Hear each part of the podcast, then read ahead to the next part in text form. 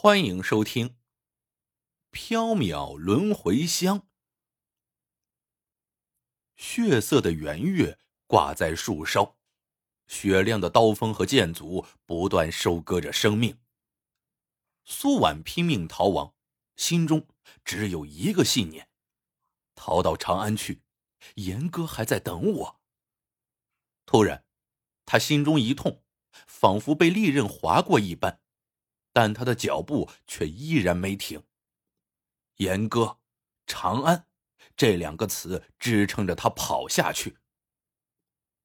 长安，新科状元严哥名动京城，宰相三次上门提亲，要将女儿嫁他，三次都被他婉拒。他只说已有婚约。深夜，脸色铁青的严哥。站在府中，他刚收到消息，他出生的村庄被夷为平地，他的牙齿咬得咯咯作响。李相，你何苦相逼至此？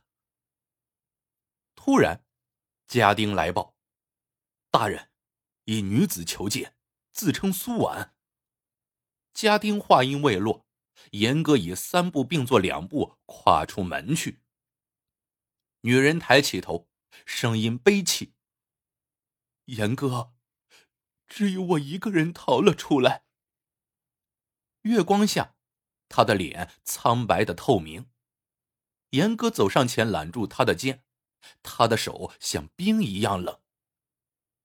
夜里，严哥不熄灯火，也不让掌灯，他不顾孝期未满，迅速的安排了他们两个的婚事。严哥又怕女人无聊郁结，请了府中的莫先生给他来说故事。莫先生是个四十岁上下的儒生，声音温和圆润。第一个故事讲的是上古时桃树与蛇的故事。他燃起一炷香，香气缭绕，声音飘渺。上古时的桃都山上。有棵大桃树，它一株双生，雌雄同体。经过千万年修炼，向阳的一面化为男子，自名桃石；向阴的一面化为女子，自名桃姬。山上还住着一对蛇，叫竹阴，盘曲百里，手自天生。这对大蛇和桃树。不知道谁生的更早，自有记忆起，他们便同时存在了。在桃树尚未成型的时候，竹音便守护他们不受上古灵兽侵袭；化形之时，又是竹音在一旁护法。苏婉说：“那对大蛇真好。”莫先生点点头。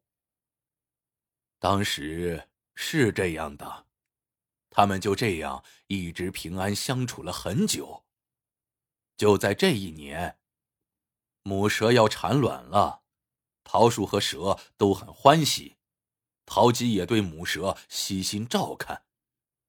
也是在同一年，水神共工和火神祝融开战了，后来共工撞断不周山，天塌地陷，洪水肆虐。一直淹到了桃都山，桃基生长在阴面，被洪水淹了大半，眼看就要不行了。啊！苏婉掩口轻呼了一声。这时，陶石听说有一种方法可以让植物的本体迁移，那就是灵兽的内丹。内丹是灵兽修炼的精华。有了内丹，桃树便可如动物般自行移动，但失了内丹的灵兽却无法再活。那一季本是春季，该是桃树开花、母蛇产子的一季。可是桃树在那一季零落衰败，桃姬在桃石面前日渐萎顿下去。一日，公蛇有事要离山。只留下母蛇和桃树。讲到这里，莫先生微微一顿。你知道公蛇回来时发现了什么吗？苏婉只觉得浑身冰冷，心砰砰跳个不停。公蛇回来的时候，满山落英缤纷，桃树已经移到了更高的山坡上，开得绚烂无比。公蛇迅速向自己的巢中游去，在那里，他看到了一生中最惨痛的画面：母蛇被从中剖开。两枚蛇卵破碎在他的身旁。苏婉颤不成声。那桃树。莫先生的声音仍是波澜不惊。那棵桃树趁公蛇不在，母蛇产卵后体弱，竟杀了母蛇，夺去了内丹。公蛇仰天长啸，悲愤难言。此时，桃石出现在公蛇面前，说他和陶姬夫妻情深，实在不忍看他这样死去。公蛇不怒反笑：“你们夫妻情深，难道我们就不是夫妻情深吗？我们相处多年，你竟下得去手？”公蛇自口中吐出一物，细看之下，竟是灵兽内丹。公蛇目中流血，我不惜离别妻子、自损伶俐，去为你们寻找内丹，谁料你竟如此对待我们！陶石和陶姬闻言，泪流满面，跪在地上连连叩首。公蛇吐出自己的内丹，连同那颗灵兽内丹和他的千年修炼之身一道做法，下了一道诅咒。陶姬与陶石生生世世不能结合，否则陶姬必死于陶石面前。苏婉听得心惊肉跳。后来呢？窗前的一炷香刚好燃尽，莫先生悠然说：“这个故事到这儿就完了。”第二页。莫先生仍携了一炷香前来，青烟袅袅的升起，又淡淡的散开。第二个故事，讲的是一个杀手和一个妓女。他是一个杀手，强大，冷血。你已经能想象他的样子了吧？那香的味道让苏婉昏昏沉沉。他应该叫小柳，很瘦，苍白清俊，喜欢穿黑衣。他用左手拿剑，是柄黑色的长剑。莫先生笑了笑。对，那次他受了重伤，在河中漂浮着，醒来之后，发现自己被一个女子救了。她不美。苏婉接着说：“她不美，骨瘦如柴，她的头发梳得油滑整齐，脸上涂了厚厚的粉，她的额上……”女人露出沉思的神情，仿佛努力回忆什么，却想不起来。莫先生缓缓说道：“柳郎君第一眼。”便看出她是个妓女，冷冷的说：“我是个杀手。”他微微一笑：“我知道。”他又说：“我会杀你灭口。”女人安静的整了整头发：“你随时可以来杀。”柳郎君知道，他真的是心如死灰。对于这种人来说，死。是最无力的威胁。女人毫不讳言自己的身份，她只是每天安静的照顾他。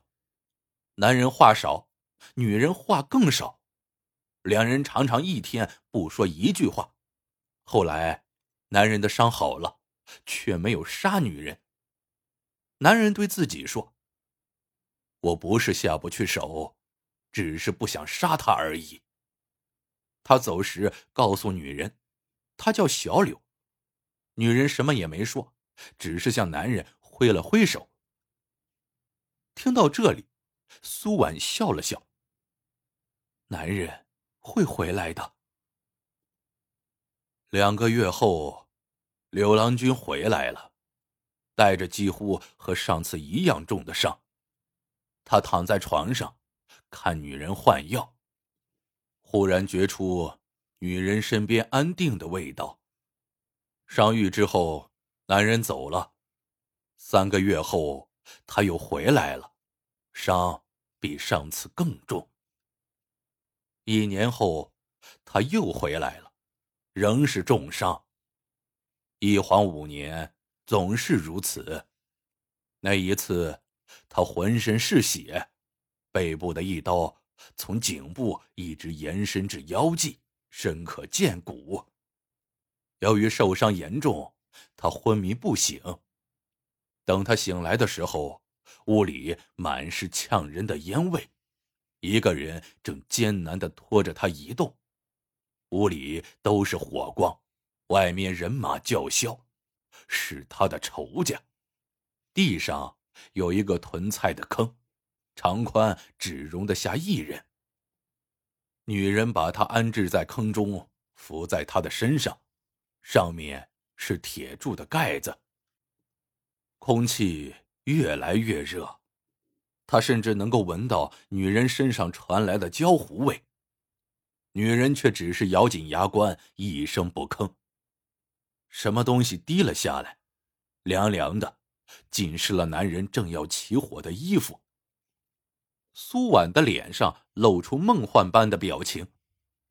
血，是血。莫先生看了看香炉，那炷香快要燃到头了。女人用自己的血来让温度降下来，在男人的耳边说：“第一眼见到你的时候，我就决定做个好女人。十年了，我每天都希望你能够留下来。小柳，娶我好吗？”这时。锥心泣血的痛楚席卷而来。男人用了十年都没有想清楚的事，在这一瞬间格外的清晰。其实，男人这些年四处杀人，只是为了受伤。只有受伤，男人才能回到女人的身边，在女人的身边，他才能感到安心。女人等了他十年。等他终于发现自己爱上他的时候，却眼睁睁的看着女人死在了自己的怀里。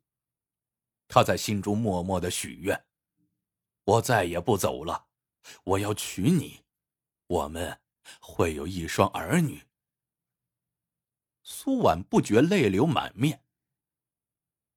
后来呢？柳郎君死了吗？莫先生微微一笑。今天的故事，便到这儿了。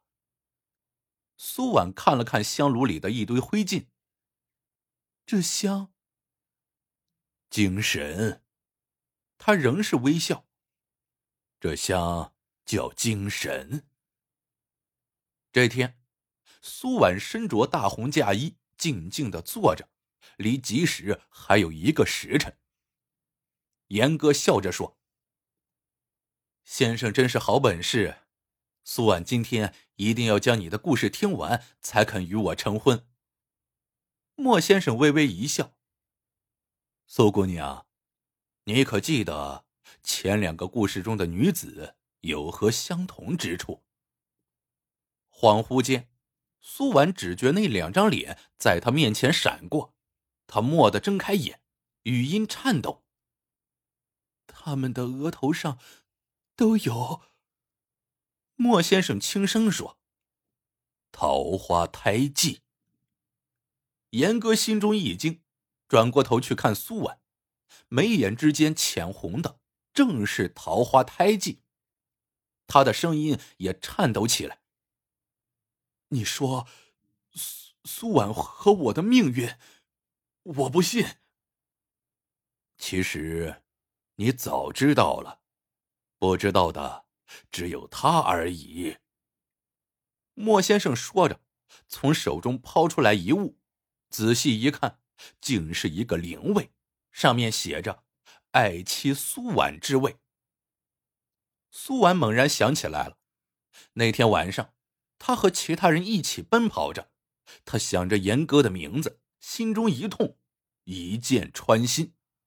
其实，他早已死了，来到京城的只是他的魂灵。